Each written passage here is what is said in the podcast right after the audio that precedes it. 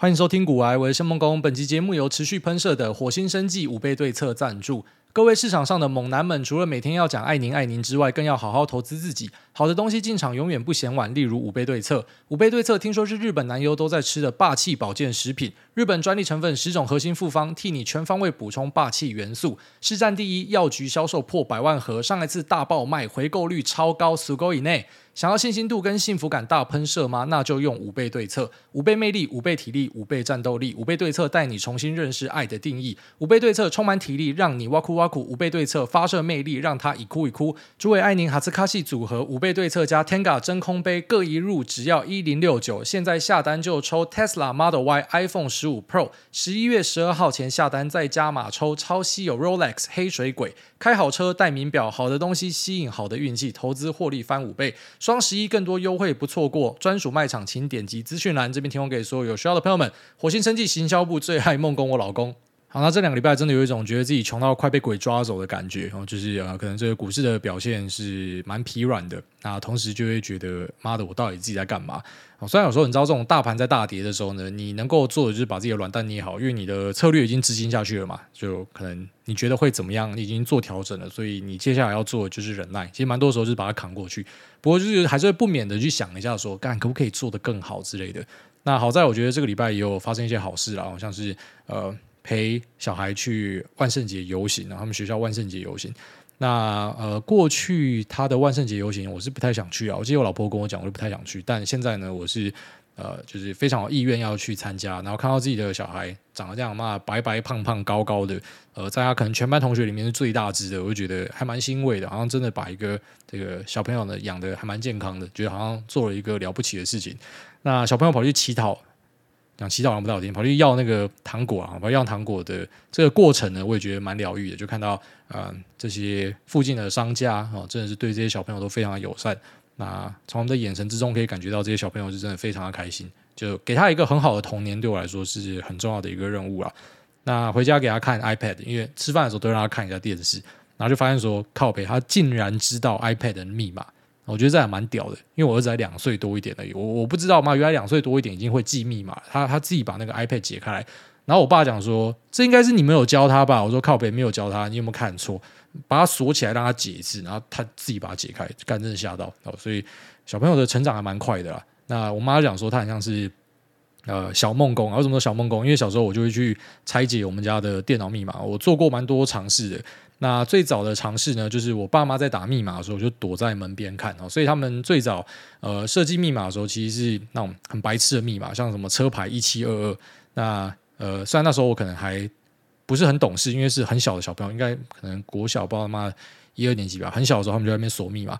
那只是呢，我会在门边看，然后知道他是在右边的那个 numpad 上面去输入，所以我就大概猜得到说。啊，那就是数字为主嘛。那家里的数字有什么？所以电话号码、车牌试一试，然后把密码破解，然后就被他们抓到。抓到说我破解密码之后呢，那他们就把密码改得更难。那开始会去输入一些英文字母哦。那英文字母呢，我也会躲在门边看。后来发现说，呃。就是他们抓到我躲在门边看，所以他们就会把呃这个身体挡在我跟电脑之间，然后去输入密码。那当我发现我可能没有办法看到密码的时候呢，我就去做了一些鬼点子，我去拿那个胶，当然不能够让爸妈感受到他在输入密码的时候手会黏黏的嘛，所以我要去做一些特殊的处理。我记得自己把它乱加一些什么水啊，什么小的，然后抹一抹让。呃，就是可能我我去粘的时候呢，不会手指黏黏的，我还先他妈测试过，然后就把它抹在键盘上面，然后去看他们呃敲过了哪些字，然后就用这样的方式去排列组合把密码破解。那到后面呢是呃我发现说呃当爸妈知道呃这件事情之后呢，他又把这个密码改到更难，那我已经没有办法透过可能这个指纹的方式去破解，因为太复杂了，我试了半天试不出来，可能密码太长。那所以我就开始去乱碰电脑，我就把那个电脑的侧边盖子打开，那手就伸进去里面乱拉一些线。我我当然那时候都不知道电脑的结构是怎么样，但有点类似说，你知道我们小时候那种电视故障的时候，因为可能新一辈的小朋友不知道，但以前我们看到什么 CRT 大荧幕啊，他妈直接敲下去，哦，干就是妈手直接扒下去就对了，电脑就是扒，主机就是扒，电视妈点下去，有时候妈点下去干电视就好了，就很神奇。所以一开始我在那边敲敲打打。那就发现说密码还在，那怎么办？那就开始去乱拨弄一些线啊。那有些线被我拨弄到，就是哎，电脑就重新开机。那我就觉得哎，好玩啦，就是有些东西我乱碰，电脑会重新开机嘛。那有没有可能乱碰密码就不见？我爸妈锁密码的地方是在你一开机，它才刚跳出那种什么黑白 logo 的时候，就那个地方密码就锁下去了。所以呃，我就我就开始在那里面线乱摸乱碰，但我根本都不知道那是干嘛的。不过就很神奇，乱摸乱碰，然后密码就不见了。它就在重开之后，然后密码就不见了。我真的不知道我是弄到什么东西。但是呢，就是你记忆起来这个方式是有用的，所以呢，我就是在那边继续打电脑，然后我爸妈就是继续改密码，因为他发现说靠北，你怎么可以打电脑？然后就用同样的方式，就不停的破解，所以最后面就是呃，直接用打的方式。哦，我爸妈就用打的方式，妈的，回来好摸到电脑是热的，直接他妈抽你一顿哦，因为他们就是手会去摸电脑或什么小的嘛，因为他知道说，反正你就是一直破解，他不知道其实我已经不是用偷看密码或是猜测，我其实是在电脑里面乱拨一些线，密码就不见了。那后来发现说他们会去摸电脑嘛，所以我就是会准备一个湿毛巾，然后每次他们出去的时候，湿毛巾就挂在呃荧幕上面，那回来他就摸不到。那所以后来的一段时间呢，就注意到他们回家还是会呃去摸电脑，那当然就摸不到嘛，因为我也准备好几条毛巾，一直去保持这个电脑是冰冰凉凉的。那可是，当然，我现在长大之后，我回头看，我会觉得，其实我爸妈是知道的，他只是故意装作不知道，就是有点像是妈的，老子也懒得管你，我也累了。那甚至会觉得可能很好笑，所以他妈他也不想屌你了。可是他又不能够很明确的让你知道说，我现在就是要放行给你随便玩电脑，因为这样就他妈有点没节操，而且是认输的感觉。所以他们可能就是回来还是故意去摸一下电脑，因为我真的不相信他们不知道。然后特别是你自己当爸妈之后呢，你看小朋友的一些行为。他故意在那哭，然后他有没有偷看你？哈，是不是这个爸妈要来安慰我一下？或是有时候他跌倒，哈，你也观察到，就是你们可能正在讲话，然后小朋友跌倒，他竟然没有哭，诶，他看你，你们在忙，他就没哭，所以你就知道说小朋友有他的把戏嘛。那更不要提他长大，什么小学、国中、高中、大学，老实讲，干你做的事情，妈。林北以前都做过了，所以我现在做的事情，我相信可能很多我爸妈以前也都做过了，他只是妈的没有跟你讲而已，或者说不好意思讲而已，就大家可能都妈蠢过，都做过很奇怪的事情，所以多多少少都知道你在干三小，啊，只是可能懒得去揭穿你，不想屌你而已。那那我就会发现说，呃，当你自己成为爸爸之后呢，诶，你可能要面对一样的东西，因为你妈的，你小朋友才两岁，他就已经在那边破解你的 iPad 密码，所以长大一点，他一定会成为你的头痛人物啦。那只是呢，这一次我觉得要稍微做的不一样。虽然我觉得我爸妈已经算是非常有耐心了，就是呃，但我们过去长大，很多人都是被扁大的啦。我自己是八十一年次啊，我相信大家跟我年纪差不多的，应该都是被打大的。那更不要讲那种七年级的，七年级的应该是妈有些被吊起来抽之类的，所以。那就是随着那种一代一代，大家越来越开明，越来越呃，可能对小朋友有，有尊重了，所以可能就比较不会这样子体罚。不过就是我们是被打出来的嘛，那当然你知道被打它是有效的，可是你不希望这样做，你会希望做一些一样是有效，可是你不会对小朋友自尊造成羞辱或者说伤害的东西。那同时也明白，因为自己曾经是一个麻烦人物嘛，那对爸妈真的造成很多的麻烦。那也在后面呢，哦，算是。透过一些专业的帮助，了解到就是妈自己真的是有一点毛病，有一点问题的人。那当然，这个东西是高度遗传的，所以自己的爸爸或妈妈他们应该，呃，对吧？也有可能是隔代，就应该也有人有这样子的问题。所以我儿子呢，可能有这样子的问题，因为我儿子是那一种，你叫他不会屌你，他完全不屌你。你叫他名字，你跟他打招呼，你跟他弹手指，然后你跟他 say hi，只要他在忙的时候，他完全不屌你。然后他呃，可能要坐他的椅子，他要用特定的角度进去，然后他有一些。他的坚持跟要求，他的车子会很整齐的排好。然后如果说呃我们洗澡出来，他会带一些车车进去洗澡，然后他叫你帮他擦车子，你车子擦完他会拿起来检查，他发现有一点点湿湿的，他就很不爽，他叫你给他擦干净。所以你就知道说干他跟你很像哦，他他也有一点毛病。那可是这一次呢，就会知道说我要用不一样的方式，那我要用一个他不会有任何创伤的方式，因为像我自己，我觉得我是蛮幸运，可以乖乖长大，没有走偏掉。那我希望他不要有任何会走偏掉的可能性，但我知道没有东西是绝对，但尽量呃，身为一个生父可以做的就是更多的耐性。那如果发现自己可能承受不了的时候，知道要去找专业的帮助，因为你知道这个东西它不是啊、像你小时候以为的，为什么我这么奇怪？啊，你知道它可能是有一些原因的。那这个原因其实老实讲，并没有任何一个东西是特效药，就是我做下去之后，骂我小朋友就完全不会这样子。就他还是会有他的个性，有他的特质。那我当然希望他的个性跟特质不会严重到会影响到其他人。那要透过的方式呢，其实就是自己要非常有耐心。啊，那可能要用一些呃，就是更用力的方式去跟小朋友沟通。那当然，你不要让他觉得说你很累很辛苦。我相信这是一个挑战啊。我跟我老婆讲好，我说妈，以后啊、假设要去学校的话，是你去啦。那我就刚刚讲说是他去啊，没空。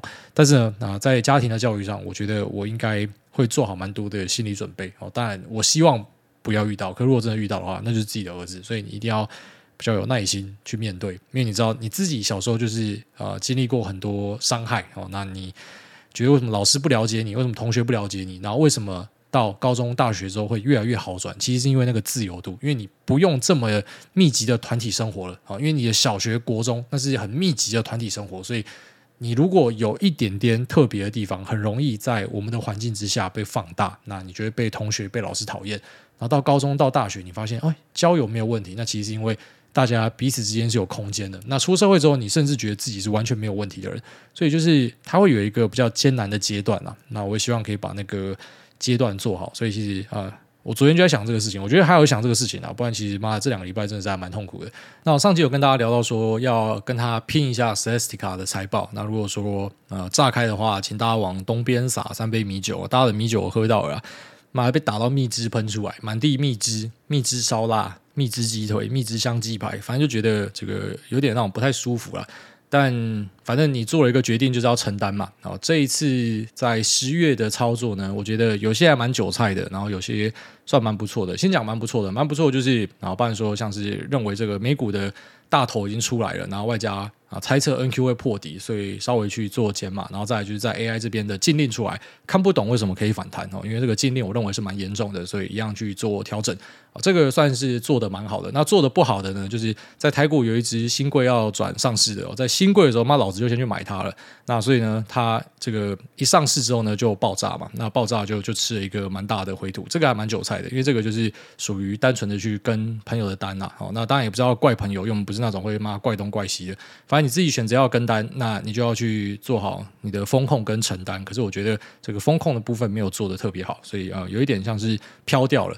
因为你可能觉得说，妈的，老子上半年不错啊，然后开始在那边乱压东西，然后现在炸一炸之后呢，诶，其实也是把自己打醒，就说，诶，要稍微小心一下，不然你妈，你今年的战果如果真的喷回去的话，非常不舒服。所以啊，这个兴柜股把我炸了一波，然后再来就是在美股这边呢，我认为这一次的 Celestica 应该要按照自己的直觉去做，就是你就知道每次赌财报都没有什么好下场，那你明明知道山有虎，为什么偏偏往虎山行哦？所以如果是按照本来的规划，就是开财报前先减。因为你不知道大家预期在哪，好，然后财报开出来之后呢，如果是符合你要的，它崩烂那最好，那你就直接一刀补回去，哦，还可以补到更多的股数。如果是这样做的话，我觉得就会给自己一个满分呐，但就是没有这样做，所以比较痛苦一点。但还是在它财报报完之后呢，哎，再稍微加一点。那其实就是说，因为这个财报算是符合自己的一个预期啦，然后就是说它呃 earnings call 里面有多次的提到一个 proprietary computing 哦，这个东西就在讲 Google 的 TPU server。那每次提到 TPU server 的时候呢，就是五星吹捧啊，包含说 strong demand，那支撑公司的营收，那在二零二四年的能见度很不错什么的，反正全部都是很好的东西，所以算是验证我们上集提到，就是现在很多的 CSP 呢，都还是在扩大投资。那这个扩大投资呢，当然你在未来的，我相信半年内。应该会随着假设经济没有很显著的那种在消费性这边强力复苏的话，说不定会开始看到很多杂音啊，他们可能要减少投资，要砍一些东西。但我觉得那不是重点哈，因为这个 CAGR 就是可能从五十趴变成四十趴、三十趴，但 AI 的领域就还是是一个非常漂亮的成长性，所以重点是回归到估值的部分。那所以它可能会做一个调整啊，但那个其实不是特别重要的事情哦。就是如果你是回归到估值去看的话，以 Celestica 的案例呢，它现在。用公司给的 guide，我先不讲我们自己算的数字哦，公司给的 guide，那算出来的呃这个 P ratio 呢，就是不到十倍了。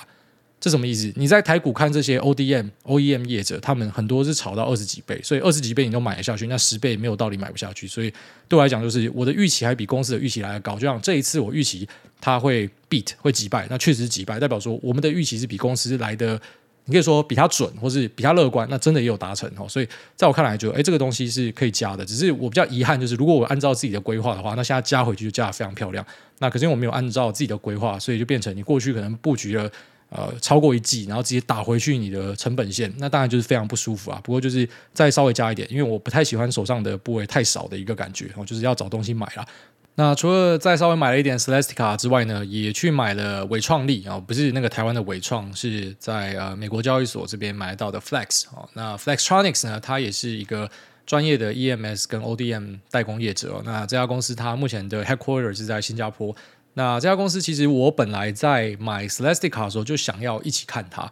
就是美国有几个呃这种代工厂，我在注意的 Flex，然后跟 CLS，然后还有另外一个是 JBL，这三家公司是我一直有在看的。JBL 是因为它有帮特斯拉做一些东西。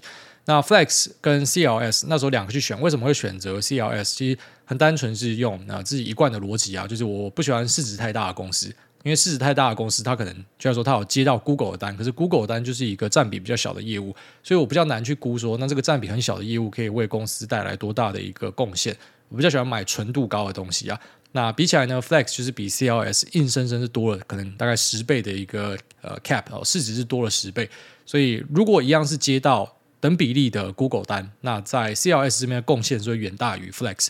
那因为这样就没有选 Flex，那只是呃这一次在财报之后有注意到这个 Flex 的状况也是蛮好的，那一样它的那个 P ratio 跟 CLS 一样，就是大概十倍以下的东西，用 four PE 看，反正就是那么极度便宜 dirt cheap 的 shit。那我会觉得，就现在我会想要捡这种所谓的便宜货。那我当然知道便宜货不会是那种最标的股票，可是因为是进入一个保守阶段，所以像这种呃，基本上是已经在十倍以下的东西，我会认为说下档是有限的啦。哦，当然有时候要小心价值陷阱，就是不是每个东西便宜都可以他妈可以乱买啊，就是你要知道它的成长性还是在，然后又便宜，那可能就可以稍微的。注意一下，那 Flex 目前跟 Google 的合作呢，除了在印度这边一起做笔电，未来可能在中南美洲这边也会有伺服器的一些深化合作啦，所以算是去赌一个呃还没有正式发生，然后以及呃还在 rumor 阶段的一个传言，然后外加它的估值够便宜，所以赌看看有可能有上修的一个呃空间呐，那就是稍微加了两个我认为是算便宜的股票，那当然 Google 也就顺便捡了一下，所以突然间好像妈的从辉达叫变成 Google 叫，哦手上蛮多。多 Google 的东西，因为 Google 就是属于这一次七骑士里面摔的最重的东西之一嘛，所以先稍微补它。那辉达的话呢，我还是会觉得，因为你你减掉的时候，你总是要再找机会补回来，不一定要补到更多，可是就是你不希望它的这个持股是太低的。我我会想说，就等看看有没有破底啊。我我是觉得蛮有机会破底的。那如果没有破底的话，怎么办呢？那就。就这样吧，好，反正就是维持一定的比例，可是就不会再刻意的把它拉高，希望可以破。那如果没有破就算了。那跟 Tesla 的做法一样，先减减减。那我自己比较理想的价格可能是一百七、一百八，我觉得一百八差不多了。要再往下喊，其实没有意义了。就像是他妈的，我也希望买三十块台积电、五十块的发哥啊，神经病。那可以崩下来给你买吗？你可能一辈子都等不到。那如果可以等到的话，你。到时候也不一定敢买，因为已经崩成这样，说不定公司是有问题的。所以呢，就是我们去做这个估值，就是我们知道说，哎，什么价位买可能是最好的。就像是我也希望他们 iPhone 一支一万二啊，可是就是没有办法到一万二给你买嘛。那到什么位置呢？其实还是可以压看看。所以会有这样一个这种。两个东西把它竞合在一起，然后去选出，哎，到底什么地方可以开始试单的一个状态。所以就是说，在美股这边的调整呢，发现这个 Google 的比例有把它拉高，因为真的不希望自己的持股太低，所以先找一些那种 dirt cheap 的东西买。反正我认为它的下档保护应该蛮不错的。那同时也去靠了一点 IWM，然后它是呃罗素两千的一个 ETF，那一样就当成是停泊资金的一个做法，因为罗素两千呢，啊，基本上我觉得是。跌无可跌啦，真的被杀到跟狗屎一样。当然，所谓的跌无可跌，不是说它不会再继续跌，就是我觉得现在假设要去呃市场里面提款，要把东西杀出来，要要去制造恐慌的话，优先对象可能是那些科技股啊，因为科技股在呃过去一年的表现是最好的，很多时候那种涨最高的也是回最深的，所以我就选那种可能躺在地上先趴在里面。那科技股可能回到某个程度之后呢，再慢慢的进去谈一样，我不确定可不可以买在最低点，不过就是。呃，规划是这样，所以就按照自己的规划去进行。有时候有一点规划是不错的，然后再外加一些随机应变。那在台股这边呢，呃，目前也是处于相对保守的状态。那还是有去加一些股票，哈，一样是跟 Google 相关。所以我想说，我现在变成嘛 Google 大将军的感觉。在台股这边，呃，就是在看，呃，因为。同时，你有在注意 Celestica 跟 Flex 跟 Google，所以就想说，那在台股有没有一样会吃到 Google 呃扩大投资的公司？那其实是不少啊，蛮多公司都会吃到。但是以纯度论的话，我认为呃按公司占 Google 贡献比例，就是 Google 的某个案子发给大家，那台湾这些公司吃到市占比较高的呢，可能就是欣兴跟啊、金像电这两家公司啊。那星星的话，现在就是属于法人弃养，大家都不要。把它当狗屎一样，基本上那个所谓的过去的 IC 载板三雄，现在都被当狗屎在丢。那一样，因为现在是处于一个比较保守的姿态，所以对我来讲，就是呃，只要二零二四的 P ratio 是在十五倍以下，然后以及我确定你在二零二四、二零二五是可以逐步成长的，那这就是我会选择的一个首选啦。所以像一些可能 IP 股过去很香的东西，我们会打，然后现在我就觉得呃，应该是要尽量避开这样子的东西，因为你已经进入一个保守的状态了。然后当然你是可能会错的，不过就是你总是要对自己有所交代，因为这是你的规划。那我的规划就是。反正它算起来够便宜，我就可以弄。那金像电的话呢，它算是比较贵一些，因为金像电这家公司呢，它本质上在 PCB 里面算是台湾的伺服器版的一个龙头啦。那另外一家是博智，博智的表现就没有这么好。那金像电就是比较好一点。那也因为这样子，可能里面的这个。呃，交易呢是比较拥挤的，就是很多人在车上啊。这个我就会觉得，在这种大盘下修的阶段，我会闪啊，因为这么多人要下车是很危险的。那那些可能很多人已经下车，把他砍到妈妈都不认得，有点那种左侧仔的味道。那这种东西，我就会觉得就是可以稍微补一点。所以我的做法也是去挑这个 Google 相关的东西，然后去做配置啊。但一样整体来看，我认为现在还是要先稍微的看保守一点，因为呃这几个礼拜每天都有新的事情出现啊。不然说像是昨天呃在中国这边李克强突然间他妈挂掉了。那也证明了中南海的听床师是一个传说。我之前就是有一个说法，就是说中国这边很多听床师。为什么说听床师呢？因为每次中南海在开会、在决定什么事情的时候，就有人跑出来，然后在网络上说他梦到，或是他听到、他了解到，哦，接下来会发生什么事情，席下礼上什么小的，然后最后面就发现，哎，有时候准，有时候不准，那没有意义嘛，就等于大家在乱猜嘛。那这些人之所以被称为听床师，就是大家问他说：“哎，你怎么知道？好像你躺在人家床下面一样，所以才称为听床师。”那其实这一次李克强的事情算是一个超级大事啊，可是，在前面就没有看到，可能有大量的听床师跑出来讲说：“哎，干他挂了。”我就是没有看到这样的一个东西，所以呃，可能证明说很多听床师就是网络小说家啊，反正就在网络上乱掰东西，然后可能去谋取大家注意力的一个存在。当然不排除真的有听床师，那可能因为某些理由这件事情他没有出来讲。不过就是也算是澄清一下，因为很多人喜欢去转贴中国什么呃某个论坛还是某个地方说什么时候要入侵台海这种东西，真的看好几年了。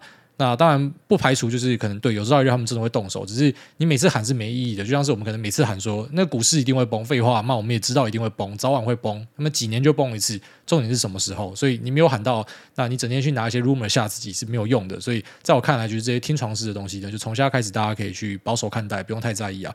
那中国这边当然就是马上进入一个维稳的阶段，就是你要去搜寻李克强的话呢，你可能只找得到比较偏向官方或者正向的内容。那如果有一些去缅怀李克强的东西呢，可能你在墙外。比较看得到，在墙内就看不到，因为李克强毕竟他是正国级的官员，那其实他本来要接的位置就是习近平的位置，那后来就等于是被习近平给拔掉了，然后跑去退休。最近一次出现呢是呃跑去不知道哪个地方参观，然后跟大家挥手，大概是一两个月前的事情，看起来还蛮健康的。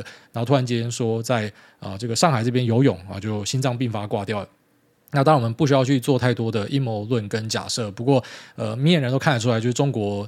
这一两年好像真的挂掉蛮多官员的，所以到底他们内部有发生什么事情，我们不知道。不过就是知道，现在全世界各地真的是很多事件。然后在中东这边呢，哦，最新的进展就是以色列还是直接不顾联合国或是一些国家的要求，反正就是推进去了。那在呃埃及这边跟土耳其这边都有出现他们在做阅兵，然后甚至有军演的规划。因为我觉得这个情势是可能会升级上去了。那美国这边呢，已经派第三个航母过去了。那过去有跟大家聊到说，当这个航母打击群越派越多的时候呢，就代表这个情势是越来越危险了。然后按照过去的波安危机，差不多派到四五个舰队的时候，应该就是有可能要要 BBQ，真的要出大事。哦，当然我知道现在美国应该是不希望在各个地方去开这么多的战事。好，在乌克兰这边其实也都还在进行中。所以如果说真的变成一个呃。大场面的话呢，应该是没有任何一个国家乐见啊，除了巴勒斯坦，他们可能希望就是把把事情闹大，然后大家一起记录，因为他自己先去他妈偷打人家嘛，好所以现在当然会希望说，呃，这个事情可以闹大一点，然后拍一些影片，然后去呃激起大家可能去。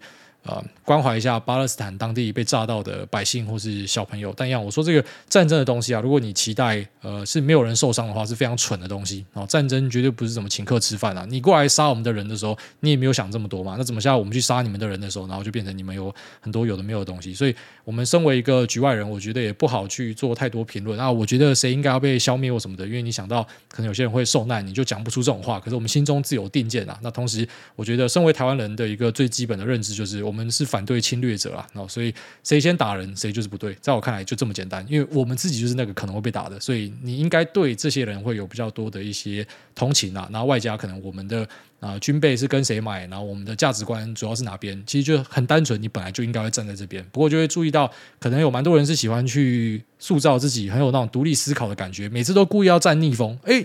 你们说的可能不对哦，其实是怎么样哦？很多这样子的人嘛，然后其实叫，反正什么东西说其实你讲的东西不对，其实什么什么的，好，就是所谓的 whataboutism。我在 Twitter 上面有贴这个东西，我真的觉得很多人吵架都是这样吵啊。你说什么？他们这样做，那以色列做这个，美国人做这个，你有说什么吗？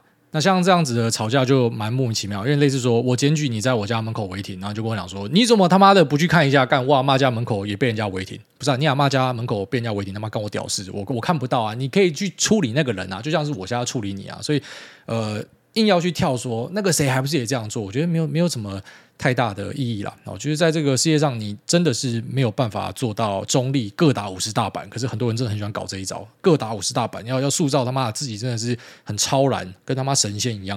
我觉得不可能啊！你你在什么地方生活，你就有那个地方的价值观。你真的这么喜欢呃别的价值观的话，那你就去那个地方，因为你不太可能当一个不够 player。所以我是那种不太喜欢背骨仔，就是你可能拿的资源跟。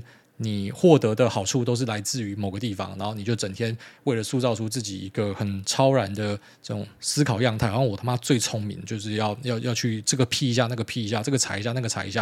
然后人家在讲说，呃，世界上发生一些事情，就讲说你怎么他妈不在意非洲发生什么事情？他妈你在意你就去在意非洲事情啊！那老子就在意一下我眼前看到这件事情啊，因为这件事情对我是有影响的。所以就是说，我们就是针对对自己有影响的东西去做评论啊。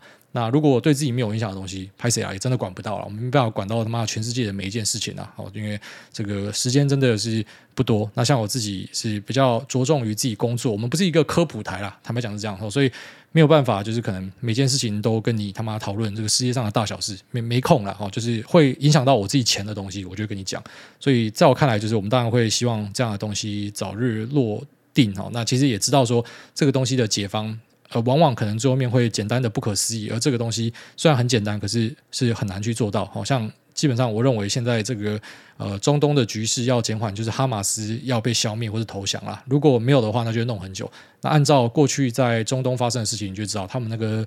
呃战争都可以打超久的，哦，所以它可能是一个价值观之战，然后可能也是一个生存之战。那我们身为局外人呢，我们不希望事情演变到一个不好的方向。可是，在当地呢，因为他的那个仇恨已经深到某种程度了，所以你知道他可能比较难善罢甘休啊。如果说可以在短时间内结束的话，那真的是对大家来讲是最万幸的事情。因为现在世界上这太多事情在发生，好像印巴的边界，他妈他们也打起来了，哦，所以等到这个各地都起烽火的时候呢，那我会觉得。就是我们可能再次的到了一个比较困难的局面啊，那可能大家会有机会去面临一些比较大的挑战，但一样就是在这样的挑战之中呢，还是希望可以持续的陪伴大家，然后跟大家分享一下自己会怎么样去做一些调整。好像我上集跟大家分享说，呃，这个末日的急难预备哦，当然是希望备而不用，希望它跟保险一样，这个保费付下去，然后最后面不用理赔。这个是我们最希望的哦，就是呃，它就是一个保险，所以不要发生是最好的。但如果真的发生，哎，我们是有所准备的哦。那其实，在节目中也多次跟大家分享，包含说，呃，假设你真的很畏惧台海或是世界上会出事情的话，那这个资金可以怎么样去做分配？其实都是有一些方法可以去做的啦。那这些方法呢，可能大家讨论之后就会发现，哎，它可以让你的生活变得比较轻松一点，因为我们没有办法去掌握世界上发生的所有事情，你没有办法去决定，所以很多时候你只能够比较被动。比较消极的，等到事情发生之后呢，那赶快集思广益去把东西做出来。所以目前会觉得，嗯，但如果没有这个战争的威胁的话呢，本来是预期二零二四会呃至少看到一个缓步的复苏啊。虽然现在看还是这样，只是我意思就是说，因为有太多的突发状况，我们不确定。不然其实目前看，好像是 Foundry 啊，像是记忆体啊，二零二四。一般来讲都是会比二零二三好了，就是我们没有道理看它会比较坏了，除非说是呃真的有其他的大事出现哦。就连 MCU 这种他妈的垃圾中的垃圾，就是也差不多就见到底啊，被动元件也就差不多了。所以只要后面没有坏事去冲击的话，那就是一个爬坡。那只是有坏事冲击，我们不知道会怎么样，也是为什么我们可能会呃稍微进入一个保守状态去保护自己的一个想法。那当然，如果你是决定说呃这一次的影响是不大，你压进去，有时候就这样子呃。重金哦，它是专门给这种勇夫的啦。哦，你你他妈你够勇敢，你敢冲，因为这个世界上就是要出事情，东西才会便宜，你懂吗？所以因为现在有事情，所以东西便宜，那你敢买，你可能就是后面赚最多的啊。所以我们还是会站在敢买的阶段，只是我们现在就是怕说，那事情会不会更严重？那更严重会不会有可能就更便宜？所以更便宜你就不要太快把你的钱打光。会会是这样的一个状态，所以要怎么样去评估这个状态呢？我觉得啊，除了就是我们要持续的去跟世界上发生很多事情之外，那另外一个就是相信大资金哦。所以相信大资金就是说，只要这个呃目前看起来已经开始是呃均线下压、空头排列的形态正要形成，然后突然间出一个这个美国大绿棒、台股大红棒，重新的改变趋势的话呢，那这也是我们会参考的点。就是除了去看世界上的动态，再就是相信大资金哦，这是我在接下来的一个重大看点。那如果说可能你比较不会看的，那就是我来跟你分享。那如果说你是气氛仔的话，那就当成是听听故事好。所以今天就先跟大家聊这边。那接下来我们进入 Q 的部分。第一位准备爆肝工程师，他说：“上古观众第二次留言，哎大家有个问题要请教。如果某上市公司旗下子公司在未来会上市，而现在处于认股阶段，那以下两个方式哪一个比较适当呢？一买上市公司并认股，等子公司上市后再卖掉母公司；二等子公司上市后再购买。谢谢这些日子与您度过牛熊的轮回。”好，OK，那这个没有一个标准答案，主要就是说你透过哪一个方式可以持有最多的子公司就那样做。那当然，子公司还没有拆出去之前哦，就像现在其实很多人在买的技嘉。你是在买它的技钢，你在赌的那个东西是它下面的那个技钢在做的，那个是最主要的东西。好，所以呢，因为你也买不到技钢嘛，所以你只好先买技嘉。那到底最后面技嘉会持有技钢多少，你也不知道。所以你要买到最纯的技钢，你就要等技钢上。可是技钢上搞不好是他妈两年后、三年后的事情，所以你现在只能够买技嘉，你懂我意思吗？那当然，有些公司呢，它不一定会呃去认它所有的子公司，像之前比较有名的就是。纬颖要上的时候，那纬创是有放弃部分的认股，然后这个就被很多人干很久嘛，就是说靠北嘛，一个超赚钱的东西你不认，然后都被公司的高层自己认走，它是有有一些争议跑出来了。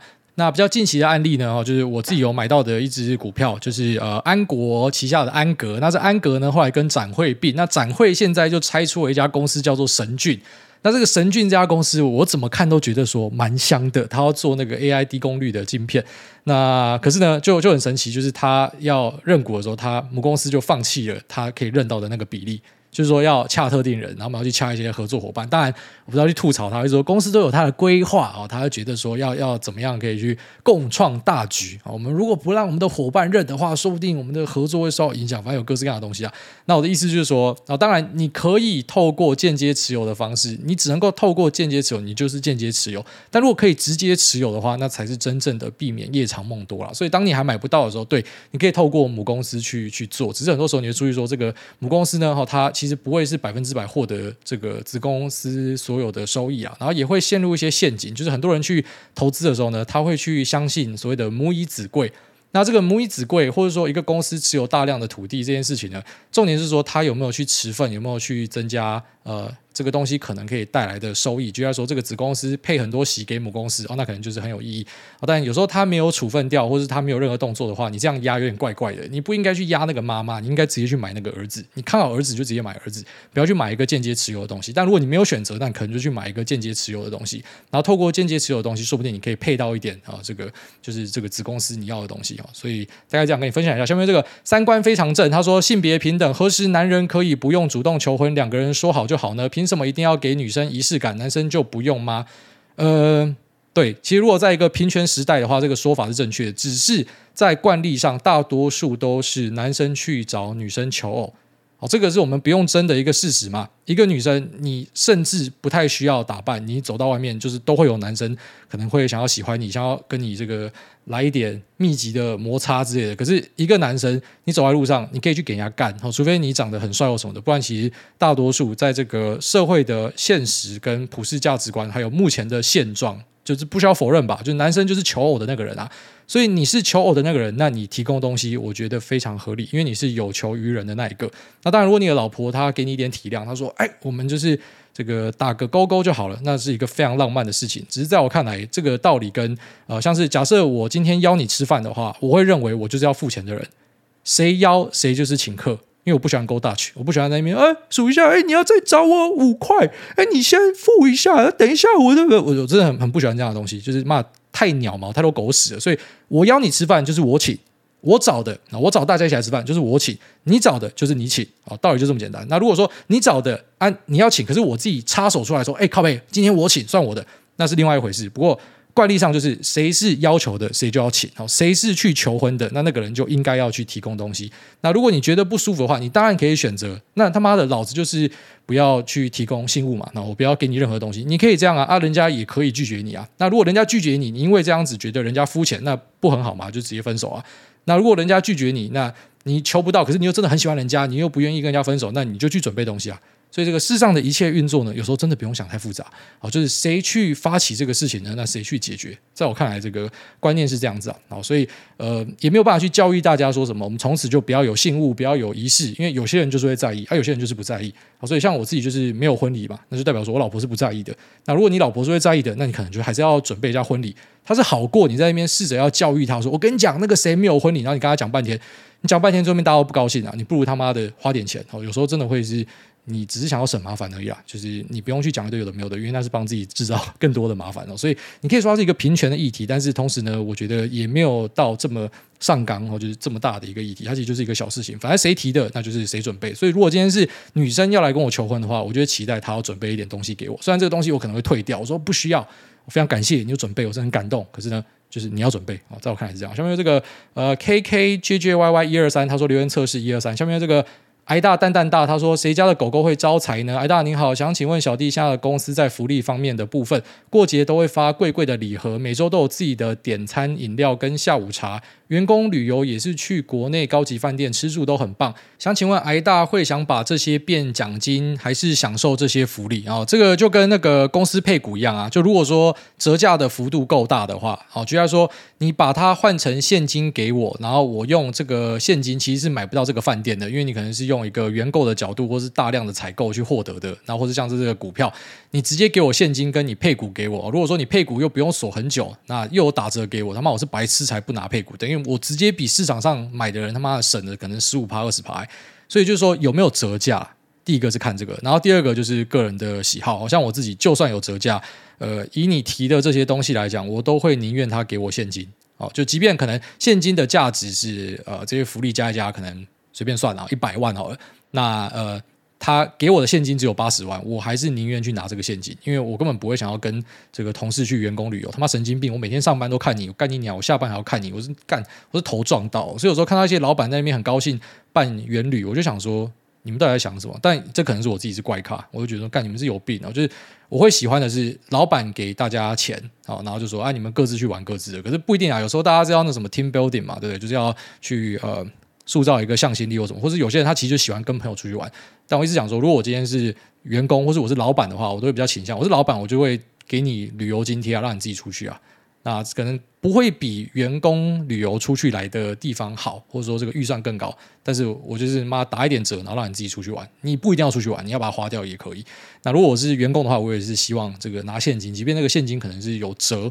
但是比较好的，对我来说是这样，好，所以这个还是要看每个人的喜好啦。但我会不喜欢跟太多人接触啊。下面这个你好帅，他说留言密码测试五星吹捧，希望您做的开心，节目长红。好，谢谢这个你好帅。下面这个秋口懒觉比挨大，普许问为含韭菜，诸位快问快答。一，请问最喜欢动漫《钢之炼金术师》的哪一个角色？没有看。二，榴莲、香菜、青椒、茄子、苦瓜，按照喜欢去排序。榴莲、茄子、苦瓜、青椒。香菜三，为何在郑成功尚未下西洋，张骞还没有去西方之前，中古世纪就有龙的传说，跟震旦文化的龙长得一样？莫非世上真的有龙？我是倾向相信这种呃神话的东西是真的，不然说可能真的有一些魔法，或是有一些龙，因为这会让我们的世界变得更好玩。如果是假的，我会很失望。第四个，吃大蒜有口臭，就算用漱口水也没用，该如何舌吻？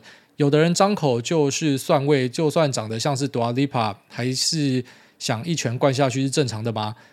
不知道。如果他长得像 Dua Lipa，他妈他他嘴巴是尸臭，我觉得都没问题啊。祝诸位持股喷到天上，诺亚继续睡不过夜，陪诸位还靠北，谢谢啊。下面这个中华加油，他说世界和平。挨大你好，之前也曾经想过要不要购买求生存良品的问题，那后来。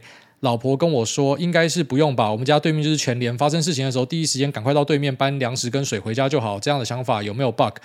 不能说有 bug，就是说，当然近水楼台先得月嘛。只是你有没有经历过肺炎？那时候在恐慌的时候，哦，其实也不是真的什么大不了的大事。可是那时候的货架上一堆东西又被扫光，然后或者像前阵子什么抢盐巴，或者说可能好事多抢卫生纸，你就知道说疯狂起来的时候，真的超多白痴会在那边呃恶搞了。所以你也怕说可能大家会恐慌嘛。而且你就是恐慌的一员，因为你也是看到新闻或者听到某个东西，你才去做准备，所以你本身就是恐慌的一员。就像是你开车塞在车阵里面，其实你就是车阵的一员哦，不是说什么啊妈的车阵把我塞着，没有，你就是车阵的一员。所以你要成为恐慌的一员，当然是可以，只是你就要比别人啊眼明手快了，会压力稍微大一点啦。不过就是各自的选择喽，好像没有这个。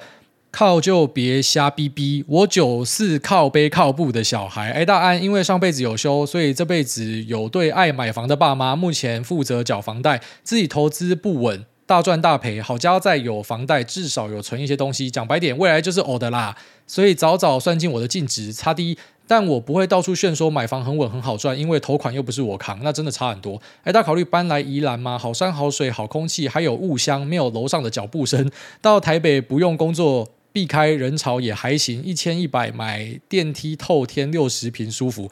哎，干，你说到这个，我前几天就在看宜兰的房子，哎，因为我就突然发现说，他妈的宜兰的海也太美了吧。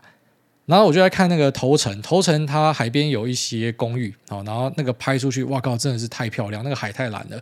然后头城再往北有一个渔港，忘记叫什么名字，就是从头城还要再往北开半小时左右，从林口过去大概一个小时半，有一个渔港，然后那边有。有一些透天，我是有在看说想要去住在那个地方，因为我在前几集跟大家提到说，我觉得家林口人真的太多了。哦，虽然很多人很喜欢嘛，机能变好或什么，可同时不知道我觉得很矛盾啊。像我自己，我也希望说林口机能变好，我有鼎泰丰可以吃的话，那我就再也不用出去林口了。可同时又觉得，你知道机能变好就代表人变多，那又不太舒服，所以有在看。所以，嗯，确实宜兰是一个考虑的点，因为那时候就是想找一个可以看到海的地方，那我也不怕海风，也不怕潮湿，也不怕什么干你娘，什么海会侵蚀你的墙壁，这对我来说都小事情啊。那稍微扫了一下呢，哦，淡水符合，然后宜兰符合。本来想说西海岸什么龙凤渔港，那苗栗的假日之森，很多人去冲浪的地方，诶，有没有房子？然后发现说都没有。那再就是说，可能往这个啊台东去找。那也有看到一些还蛮不错的，在呃，可能就是从花莲往台东开的那个滨海道路上附近有一些东西。最后面比较下来，我觉得宜兰好像是一个比较适合的地方啊，所以确实是有在考虑，不然就去宜兰住好了，因为感觉是一个真的是好山好水好无聊，可是很亲近的地方，还蛮喜欢的啊。下面有这个。海上漂的棕林，他说：“灵魂冲浪手，感谢古埃无私分享。股市就像冲浪一样，浪来了赶紧把握，没浪了就好好休息。浪太大，自身能力不足，别下海，能一直冲浪活下去才是真的。祝古埃天天顺风，谢霆锋。祝波管工厂有浪最美。哦，真的是这样，就是像是呃。”讨海一样了，好，所以有时候当状况不好的时候，其实也不一定是市场状况不好，有时候是市场的状况其实是好的。好，以你是一个做空仔来说，市场是空头，对你来说是好的。可是很多人就是他做空一样被嘎到嘛，升天嘛，或者说多头市场，可是他做多然后没有赚到钱，所以这个呃，去评估一下目前海象是怎么样，确实是蛮重要的。那不一定是说海象不好就呃会是很大的问题，有时候是。海其实也没有什么问题，但你自己有问题。反正就是不管是哪个东西有问题，只要觉得呃有状况出现的时候呢，啊，以期货来讲就是先出金呐，那以个股来讲就是降部位啦。反正你只要觉得今天表现不好，就不要硬干。你会发现说世上很多道理是一样的。你跑去健身房，教练也会跟你讲嘛。好，虽然你可能每天推的这个最大重量就是可以到那个位置，可是你今天推你就觉得手卡卡的不顺，那就不要硬干。好，因为有时候还是要去倾听自己身体的声音呐。那我觉得这是蛮重要。感谢你的分享。下面这个 Baron Na Vale 不会念，我想买按摩椅。挨大安简短的问题，请问您按摩椅是做了几台才下单的？有推荐哪个牌子的哪一台吗？感谢挨大爱您。干你娘，说到按摩椅，我就是充满千万个不爽啊！我的按摩椅下是一家叫做 Fuji 的，然后我以为这 Fuji 是日本的 Fuji。然后才知道是台湾的牌子，然后他去注册了 Fuji 的名字，他假装自己是日本的牌子，然后才知道像是什么 Ogawa 那也不是日本的牌子，哦，有一堆按摩椅，但你不是日本的牌子，你就不要装日本的牌子，我觉得超下流的，就是你的按摩椅是好做的，只是我就觉得我被你骗了，我真的觉得非常不高兴哦。就如果说今天这个按摩椅是你直接取一个什么大中天还是什么黄埔啊，干这个按摩椅就叫黄埔，妈老子坐的舒服我也会买。但我知道你是可能中国的牌子或者台湾的牌子之类的，中正路，好，那这样子我就可以接受。可是你取一个 Fuji，然后买了之后，我发现说，干你根本就不是日本按摩椅，我超不爽。然后后来知道说，呃，正牌的那个 Fuji 就是我们认知的日本富士按摩椅呢，是呃在 Johnson Johnson 他卖的 Fuji Ryoki 哦，富士医疗器那个才是真的，所以这让我非常不爽。虽然试坐是满意的啊，就是我会买按摩椅，是因为我早就想要按摩椅了。然后我一直都知道说，这个按摩椅呢有一个这个富士按摩椅是最顶最屌的，就大家都讲说那个是最厉害的。然后什么天王椅啊，什么椅就是都有听说过，所以呢就是想说。我就知道按这个，然后跟我老婆还有我的岳母，然后在台贸逛街。因为我老婆一直不让我买按摩椅，她说按摩椅他妈的是老人家才会放在家里，超丑，不要把它放在家里，非常的难看哦。就是如果真的要买的话，你妈藏到房间里面。然后我因为这个跟他这个呃争执了已久哦，就是一直都没有定论。那我岳母来的时候呢，我就跟他讲说，你有没有做过按摩椅？他说他没有看过这个东西。然后那时候在台贸哦，就是他有这个 Fuji 的摊位，我们去做，然后他一做就。惊为天人，干真的太屌了！我说真的很屌，对不对？是不是要买？对，真的要买，然后我们就直接就买下去了。然后我老婆过来就就超不爽，可是她还是接受了。然后我是回家之后才知道说，就是这个 karma，然后就因为你那边让你老婆不爽嘛，所以你就是获得一个业报。你以为你买到了日本的按摩椅，然后它不是日本的按摩椅，然后它是呃这个。外面的牌子啊，所以我就觉得有点不高兴啊。当然不是要讲说这个按摩椅公司它本身是不好，或者说是怎么样哈，它的什么代言人啊，然后它的品质啊什么，我我自己用下来我都觉得是 OK 的。只是就是说，呃，心态上有点不平衡啊。因为你就不是日本人，你就不要装日本人哦。你你是台湾人，你就说你是台湾人，你不要。你是台湾人，然后你讲话就要说，You know, yeah, cool, so yeah, my name is Apple，就是你就讲中文嘛。啊，可能有些东西是呃没有办法，就是我们像我们讲市场也会中英切换，好，那就那就是这样子。可是你是什么就是什么，不要在那边干那边给笑，我真的很不爽这种他妈给笑的东西哦。下面有这个。MCC 六二五他说：“Michael Ma，古埃您好，自从二零二零年三月开始听您的节目，转眼之间已经将近四年。我和老婆一进都是您的忠实粉丝，每个星期三六都会期待您新的集数。我们是利用早上、晚上上下班开车的时间收听您的节目。对于您行云流水、不急不缓、一气呵成的口条以及源源不绝的话题感到佩服，很喜欢您的节目。祝福您和老婆 Lisa、儿子诺亚一生好运平安，股市赚大钱。十一月二号是我老婆一静的生日。”希望你能够祝福我老婆身体健康，事事如意。感谢您哈，祝这个啊宜静，然后跟 MCC 呃一切平安。那也祝宜静十一月二号生日快乐。诶，在我妈后面一天诶，我妈生日是十一月一号。下面这个 P 零 TB 六，他说五星吹捧，矮矮你好，这是我问 Google Bard 你的留言密码，Google Bard 回答留言矮矮有较高的几率被念到，这是真的吗？傻小啊！你问 Bard 什么时候留言，他有跟你讲是不是？这个还蛮蛮特别的。下面这个无忧无虑逍遥游，To die or not to die，四星跳过。下面这个。一直 Podcast，他说八卦山下智久也想跟艾大一样说钱不重要，感谢艾大制作优质节目。之前听您说想要搬去山上避开人群，不过山边有个缺点，小弟住在八卦山边，虽然打开窗有很多树可以吸分多金，但是也非常的潮湿。除湿机打开有七十多趴，很多衣服挂好尤其白色，放衣柜里都泛黄，所以请艾大三思，爱你。是啊，兄弟，首先第一个我没有讲过钱不重要，我超爱钱，拜托哦，这个。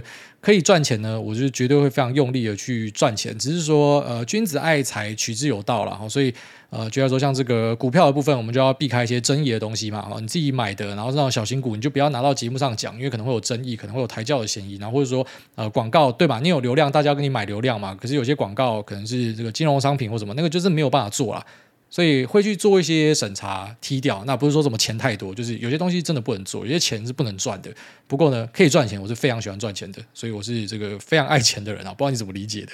然后再来讲说，呃，七十多趴的一个湿度，应该这样讲，北台湾几乎各地，你除湿机打开，好，在你通风的状况之下，几乎都是这样的一个湿度。领口其实也是这样一个湿度啊，所以很多人说领口特别湿，我我真的觉得还好，因为我之前也是住在呃台北市松江路那边嘛，所以。应该一直以来都是这样，就整个北台湾都很湿。那当然，你的除湿机如果是有挂在那边运转的话，然后窗户不要乱开。呃，像我家的湿度，因为我基本上就是全天开着冷气啊，所以湿度就是很低嘛。那如果说冬天没有开冷气的时候，除湿机就会让它维持在差不多五十到五十五趴之间，所以其实都没有感觉到说很湿很不舒服。像我在台北市的时候，也是除湿机就开着，所以我觉得其实北台湾都要这样，除非你住什么呃台中、高雄之类的。不知道，因为我也不熟啊。但是台中我姐姐是讲说，什么太阳很多，很常在晒，所以其实没有那么湿。不过我认为北台湾应该都差不多是这样的一个状态。然后你家的什么衣柜里面衣服会黄黄的，但是因为你家可能是完全没有开除湿机啊。其实我是觉得台湾的各个地方都是需要除湿机的。你从国外回来，有一个非常明显的迹象，好，就是说你眼睛蒙着，那你搭飞机你都知道，干，你已经回到台湾，你一闻那个空气，其实你只要一下飞机走出机门，一闻空气啊，台湾到了，就是那种很潮湿、闷闷黏黏的，这就是台湾。所以应该说，整个台湾蛮多地方都是这样子啊，大多数的地方都是这样的一个环境，所以这个除湿机变成一个必备的。好道具啊！下面为这个瑞零二一七七七纽西兰台产外劳，感谢主委提供优质节目，陪我跟女友在纽西兰的果园度过了许多时光。小弟目前在纽西兰打工度假，听到主委想来纽西兰就已经快要高潮了。建议飞南岛就好，奥克兰跟苗栗差不多。推荐米佛峡湾、库克山 Lake Tekapo，沿着八号公路自驾，一路上都非常的漂亮。